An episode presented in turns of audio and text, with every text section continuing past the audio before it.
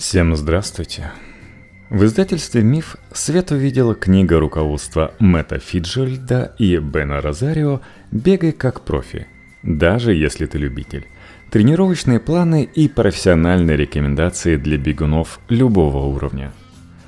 В основе книги научный подход, здравый смысл, экспертные мнения и реальный опыт профессионалов. Дальше будут фрагменты главы «Восстанавливайтесь как профи». Несколько лет назад я получил возможность испытать аппарат, который якобы ускорял восстановление мышц, пропуская по ним электрический ток. Мне одолжил его знакомый, который работал торговым представителем производителя, правдоподобно объяснив при этом, как и почему этот аппарат работает. Мое первое впечатление от устройства было таким. Как бы то ни было, все это довольно круто – я определенно что-то чувствовал, когда сидел на диване и смотрел телесериал с обвитыми электродами ногами. Настоящее испытание наступило на следующее утро, когда я вышел на очередную пробежку. Были ли в ногах новые ощущения после первой процедуры? Нет. Тем не менее, я воздержался от опрометчивых осуждений – понимая, что отсутствие ощущений не обязательно означает отсутствие пользы, и что только при регулярном использовании реальная польза проявится в полной мере. К тому времени, когда я вернул аппарат торговому представителю, я уже перестал им пользоваться. Процедуры были неудобными, и я просто не уверен, что они стоили всех этих неудобств. Поэтому я не удивился, когда спустя годы исследователи пришли к выводу, что различные виды электростимуляторов, предлагаемых спортсменам, это пустая трата денег.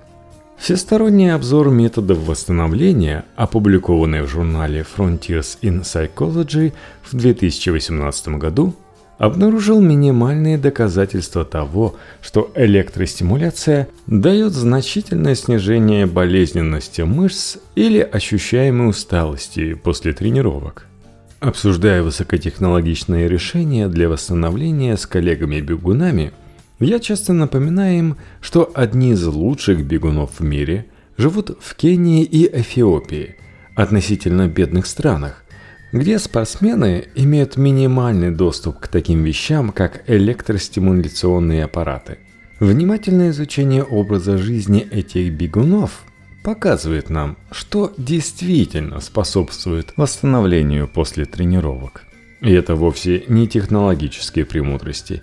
Лучше всего их образ жизни можно описать словами «простой» и «неспешный».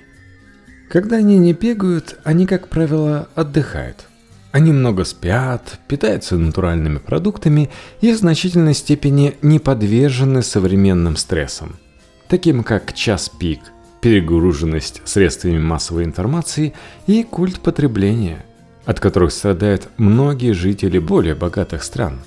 В качестве примера можно привести распорядок дня Джошуа Чептегея – который на момент написания этой книги является обладателем мировых рекордов среди мужчин на дистанциях 5000 и 10 тысяч метров.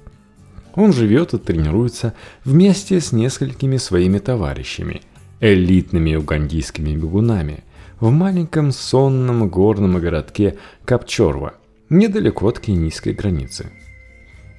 6.00 – бег, 7.15 – завтрак, 8.30 Отдых, сон. 10.30. Свободное время. Например, настольные игры.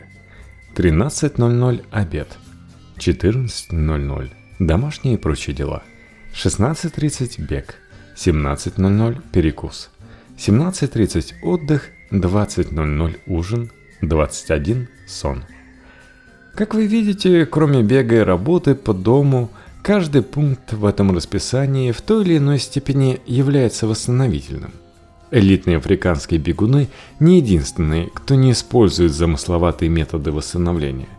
По моему опыту, профессиональные бегуны в Северной Америке и Европе, вопреки ожиданиям, менее склонны к использованию электростимуляторов и подобных им устройств, чем серьезно настроенные бегуны-любители – Есть даже некоторые свидетельства того, что в элитных соревнованиях спортсмены с высокими результатами не так полагаются на модные методы восстановления, как их менее успешные коллеги. В своей книге «Good to Go», опубликованной в 2019 году и представляющей собой широкий обзор современных методов восстановления у спортсменов, писательница Кристи Ашванден сообщает, что перед Олимпийскими играми 2008 года специалист по восстановлению Билл Сенс отслеживал работу восстановительного центра в Олимпийском тренировочном центре США. Он обнаружил, что те, кто проводил там больше всего времени, имели меньше всего шансов завоевать медаль в Пекине. Конечно, многие профессиональные бегуны используют причудливые методы восстановления – но все большее число экспертов склоняется к тому, что они действуют в основном за счет эффекта плацебо. Это не значит, что такие методы совершенно бесполезны, но свидетельствует о том, что они не должны быть в центре вашего внимания, когда вы занимаетесь восстановлением. Вместо этого следует сосредоточиться на отдыхе, сне, питании и управлении стрессом, как это делают большинство профессиональных бегунов – и особенно бегуны из Восточной Африки. Бег создает потребность в восстановлении тем, что вызывает микроскопические повреждения в мышцах и других тканях, генерирует свободные радикалы, вызывает воспаление, истощает запасы энергии в мышцах, приводит к обезвоживанию и утомляет нервную систему, а также множеством других способов.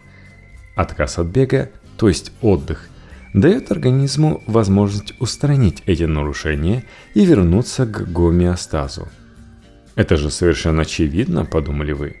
Но на самом деле все немного сложнее. Начнем с того, что не все виды отдыха одинаково эффективны.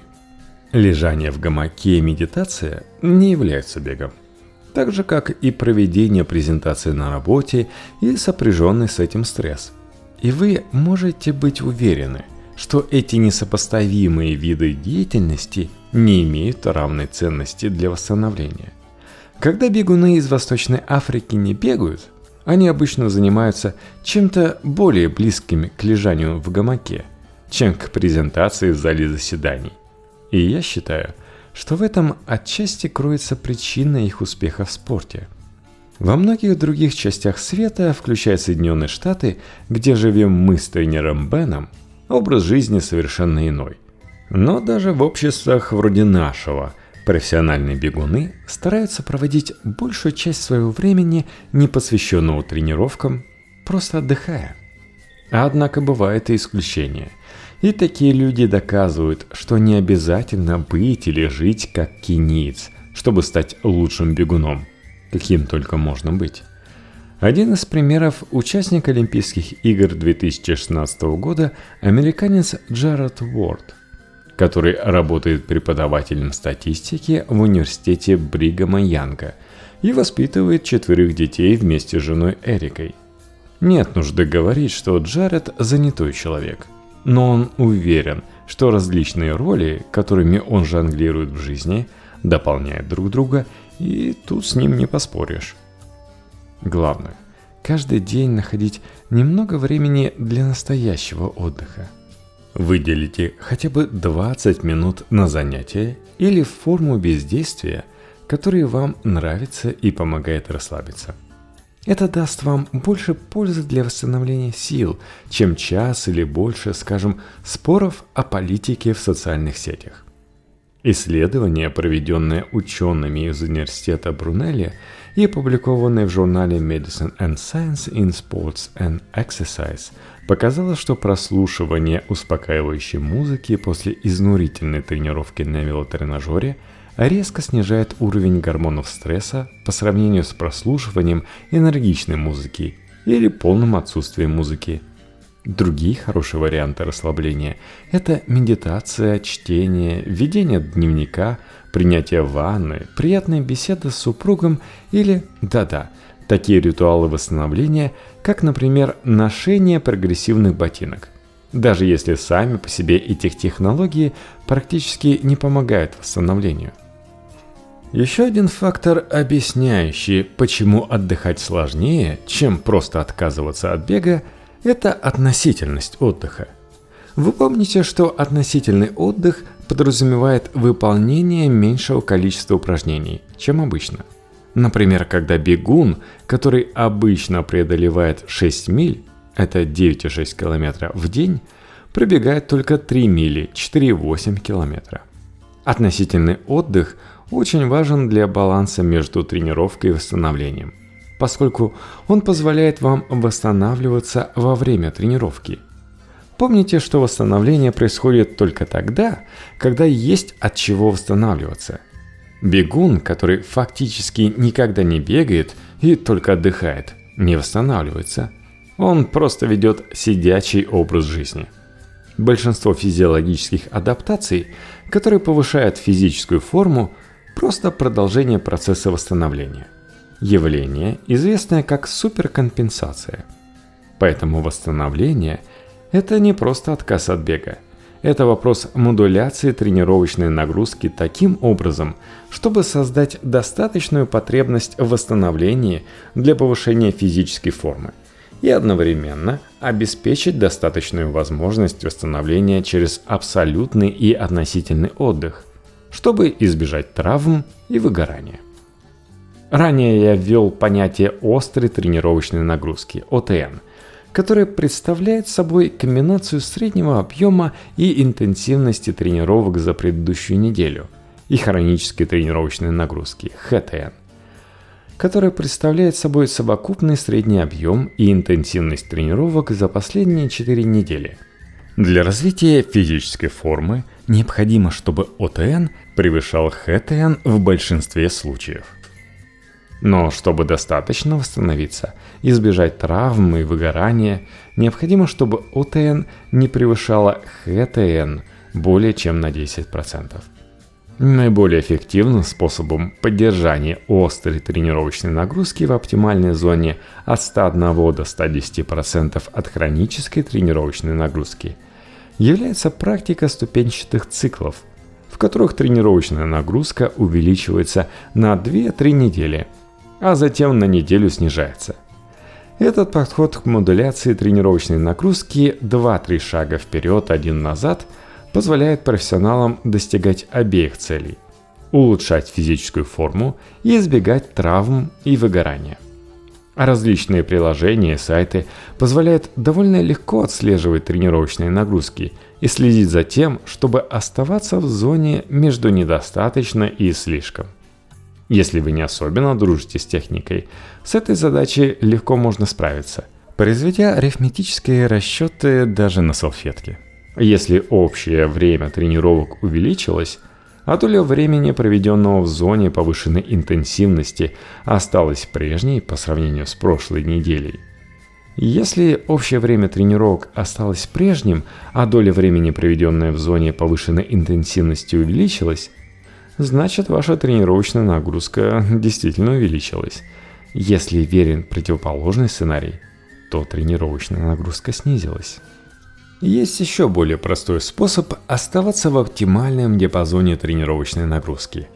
Обращать внимание на свои ощущения и реагировать на них соответствующим образом.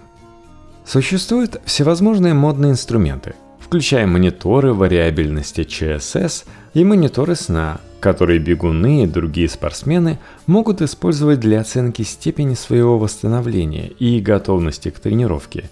Но исследования показали – что субъективные факторы, такие как настроение, мотивация и воспринимаемый уровень энергии, превосходят их все по эффективности.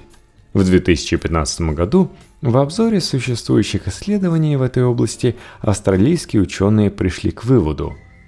Субъективные показатели отражают острые и хронические тренировочные нагрузки с более высокой точностью и последовательностью, чем объективные показатели – Некоторые профессиональные бегуны используют объективные показатели для отслеживания уровня своего восстановления и принятия решений о времени отдыха. Но большинство отталкивается от ощущений, и даже те, кто использует объективные показатели, все равно оставляют последнее слово за субъективными показателями. двухкратная участница чемпионатов мира по кроссу Нили Грейси, служит этому наглядной иллюстрацией. Если мне нужен выходной или вместо бега мне нужно покататься на велосипеде, то именно так я и делаю, сказала она в одном из интервью. Чтобы научиться слышать сигналы своего тела и разума, достаточно хорошо, чтобы понять, когда можно двигаться вперед, а когда нужно сбавить обороты, требуется сочетание опыта и внимательности. Но если вы как следует постараетесь и научитесь делать это, то лучшего руководства вам просто не найти. Один из главных мифов о профессиональных бегунах заключается в том, что они много спят. Шутка. Это как раз не миф. И профессиональные бегуны действительно много спят. Я убедился в этом на собственном опыте, когда провел три месяца в доме члена команды Nats Elite Metal Lano, который уже покинул команду. Мэтт обычно спал 9-10 часов ночью и еще час или два днем. К тому времени, как я уехал из Флагстафа, я понял, почему он так делал. Я никогда не спал днем, но к концу моей карьеры ненастоящего профессионального бегуна я нехотя взял эту привычку на вооружение. У меня действительно не было выбора. Когда моя тренировочная нагрузка превысила определенный порог, около 85 миль, 138 километров бега в неделю, я просто не мог дотянуть до вечера и не вздремнуть чуток излишне говорить, что даже самые тяжелые недели моих тренировок под руководством тренера Бена были значительно легче, чем тренировки Мэтта и его товарищей по команде. Так что можете себе представить, насколько сильнее была их потребность во сне. Вполне логично, что увеличение тренировочных нагрузок повышает потребность организма во сне. В предыдущем разделе я упомянул, что существуют различные виды отдыха – Сон, конечно же, представляет собой максимальную степень отдыха. За исключением, возможно, первого часа или около того после пробежки, когда организм возвращается из состояния напряжения к гомеостазу, во время сна происходит больше восстановления, чем в любое другое время. Так что последствия недосыпания для бегунов весьма серьезны. Исследование, проведенное в 2020 году, тунисскими учеными и опубликованное в журнале Psychology and Behavior, показало, что сокращение продолжительности сна с 8 до 4 часов всего за одну ночь увеличивает воспринимаемую нагрузку и сокращает автоматически выбранный темп бега на следующее утро. Подобные выводы должны стать для вас сигналом к действию, если вы относитесь к большинству бегунов неэлитного уровня – которые живут в состоянии хронического легкого недосыпания. Хотя хорошо известно, что потребность во сне возрастает по мере увеличения тренировочных нагрузок, не существует универсальной формулы, с помощью которой можно определить, сколько сна вам необходимо в зависимости от текущей тренировочной нагрузки. Потребность во сне очень индивидуальна и поэтому должна оцениваться субъективно – если вы чувствуете себя бодрым, когда встаете с постели утром, и вам не хочется спать до самой ночи, значит вы спите достаточно. В противном случае, скорее всего, вы не высыпаетесь. Лучший способ обеспечить себе постоянный достаточный сон – это выработать привычки. Эксперты по сну предлагают следующие советы по разработке эффективного режима сна – Ложитесь спать и просыпайтесь в одно и то же время каждый день, включая выходные. В вашей спальне должно быть темно, тихо и комфортно. Перед сном проведите расслабляющий ритуал и уберите все устройства с экранами – телефон, компьютер, телевизор из своей спальни. Избегайте физических упражнений и употребления алкоголя и кофеина в вечернее время если все это мешает вам спать. Рассмотрите возможность употребления натуральных добавок, нормализующих сон. Валерианы, ромашки, мелатонина, глицина или магния. Но сначала изучите состав и действие этих средств на вас. Выработать привычки, способствующие здоровому сну, может быть непросто.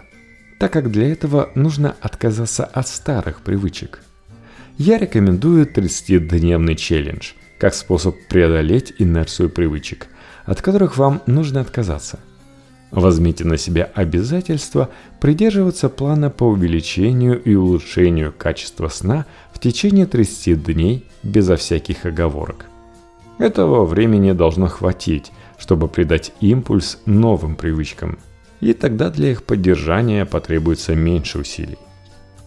Возможно, вы заметили, что в этой книге я избегаю использовать термин «перетренированность», предпочитая ему «выгорание», Дело в том, что я считаю, что термин «перетренированность» вводит в заблуждение, поскольку из него можно ошибочно заключить, что слишком интенсивные тренировки являются единственной причиной низкой работоспособности и усталости, характерных для состояния, которое он обозначает. В действительности выгорание, термин, на котором я настаиваю, вызывается стрессом, и тренировка – один из видов стресса – Поэтому ключ к предотвращению выгорания – это управление общим уровнем стресса или аллостатической нагрузкой, как ее называют ученые. Не тренироваться слишком много – это, конечно, один из способов достижения этой цели, как и полноценный отдых и сон. Но в дополнение к этим мерам существуют навыки управления стрессом, которые вы можете развить, чтобы помочь себе лучше справляться с тренировками. В исследовании, проведенном под руководством Фрэнка Перни из школы медицины Бостонского университета и опубликованном в журнале Annals of Behavior Medicine в 2003 году, рассматривалось влияние одного конкретного метода борьбы со стрессом – когнитивно-поведенческой терапии – на уровень стресса, заболеваемости и травм, а также на настроение у гребцов университетской команды. 34 гребца мужского и женского пола – были разделены на две равные группы. Ученые наблюдали за ними в течение трех месяцев, после того, как одна группа прошла курс когнитивно-поведенческой терапии, а другая нет. Было установлено, что в течение трехмесячного периода наблюдения члены группы терапии пропустили почти на 80% меньше дней тренировок из-за болезней или травм, чем члены контрольной группы – Уровень негативного аффекта, то есть плохого настроения, и кортизола, гормона стресса, также значительно снизился в группе, прошедшей курс терапии. В 12 лет я был глубоко впечатлен тем, насколько хорошо члены команды справлялись со стрессом. Это одна из тех общих психологических черт, которые я не ожидал увидеть и не мог не заметить. Эти молодые спортсмены не давали стрессу ни малейшего шанса – прежде всего благодаря своему образу мышления. Именно на образ мышления направлена когнитивно-поведенческая терапия. Но они прибегали к другим методам. Например, активно поддерживали здоровый баланс между бегом и повседневными занятиями, прибегая к услугам спортивного психолога Шеннон Томпсон.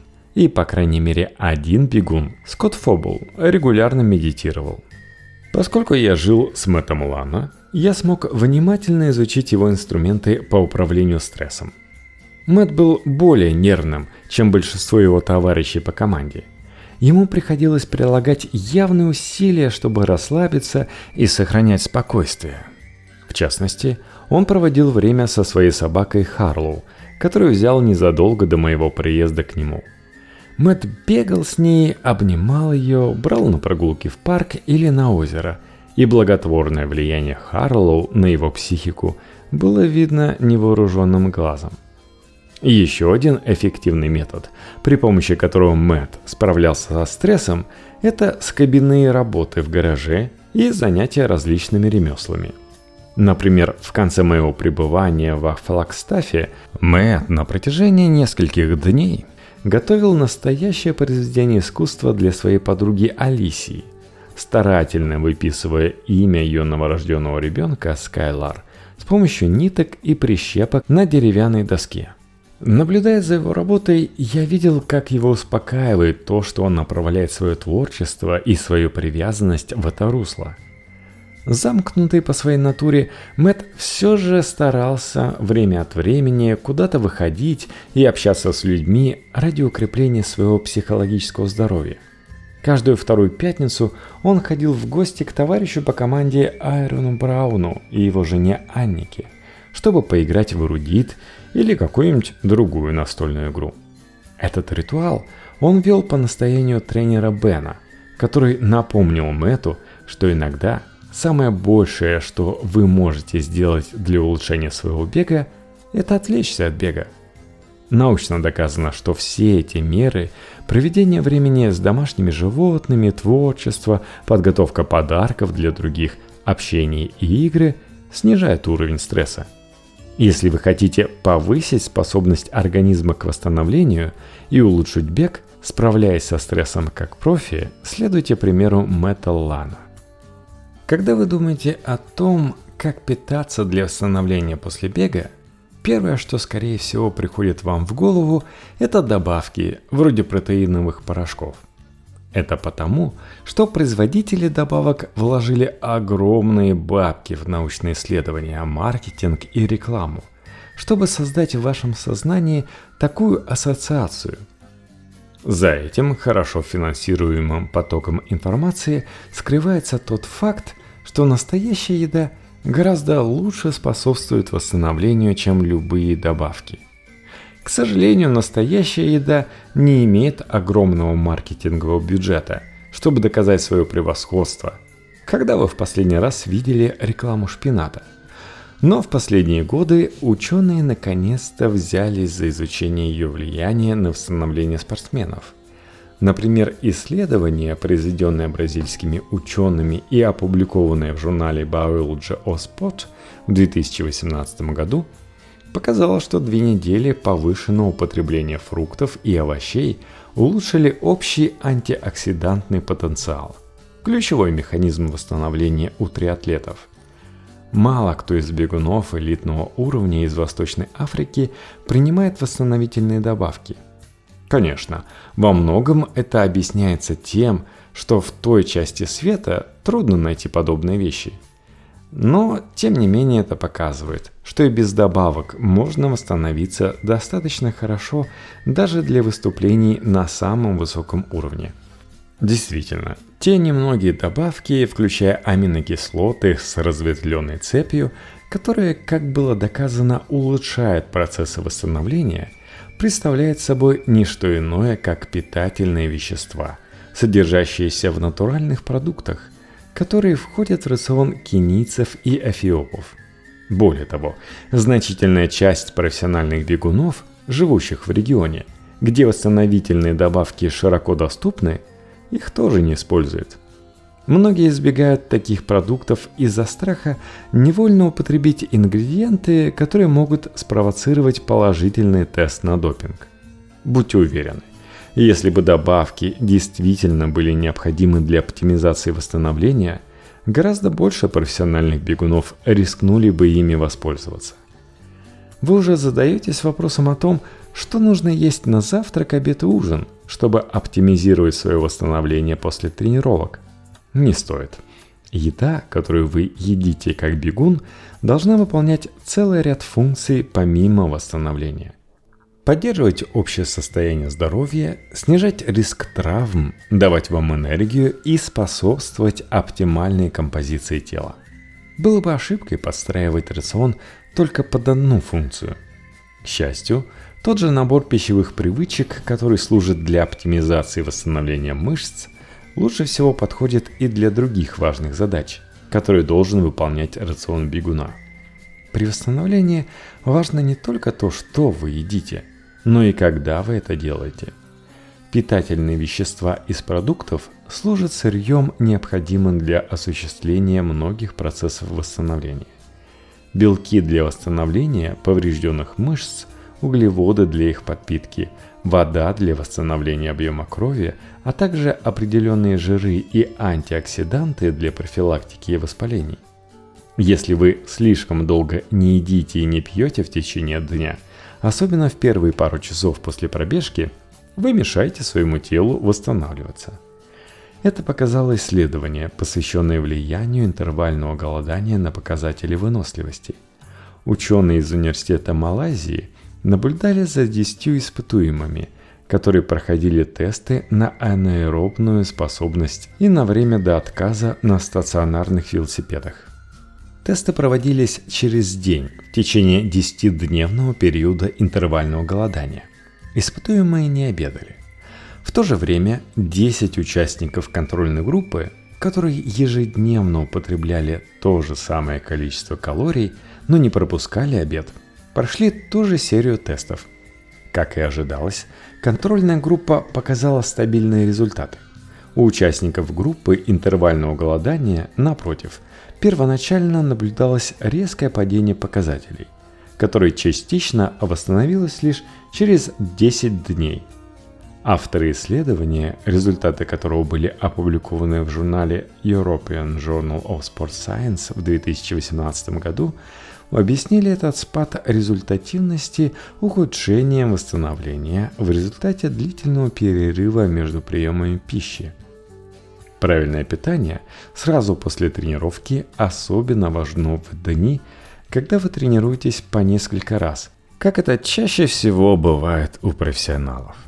В обзоре, опубликованном в 2017 году в журнале Sports Medicine, Дэниел Маккартни и его коллеги из университета Гриффит сообщили, что потребление достаточного количества углеводов и воды после первой тренировки на 4% улучшило результаты второй тренировки, проведенной позже в тот же день.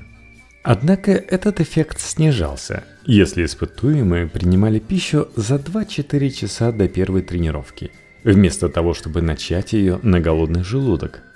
Это говорит о том, что оптимальное восстановление зависит от правильного питания до тренировки, а не только после. Нет необходимости принимать слишком научный подход к расписанию приема пищи – Другие исследования показали, что спортсмены прекрасно восстанавливаются, если они просто завтракают, обедают и ужинают по обычному графику, а в перерывах между приемами пищи перекусывают, если проголодаются. И здесь бегуны элитного уровня из Восточной Африки на собственном примере подтверждают научные данные.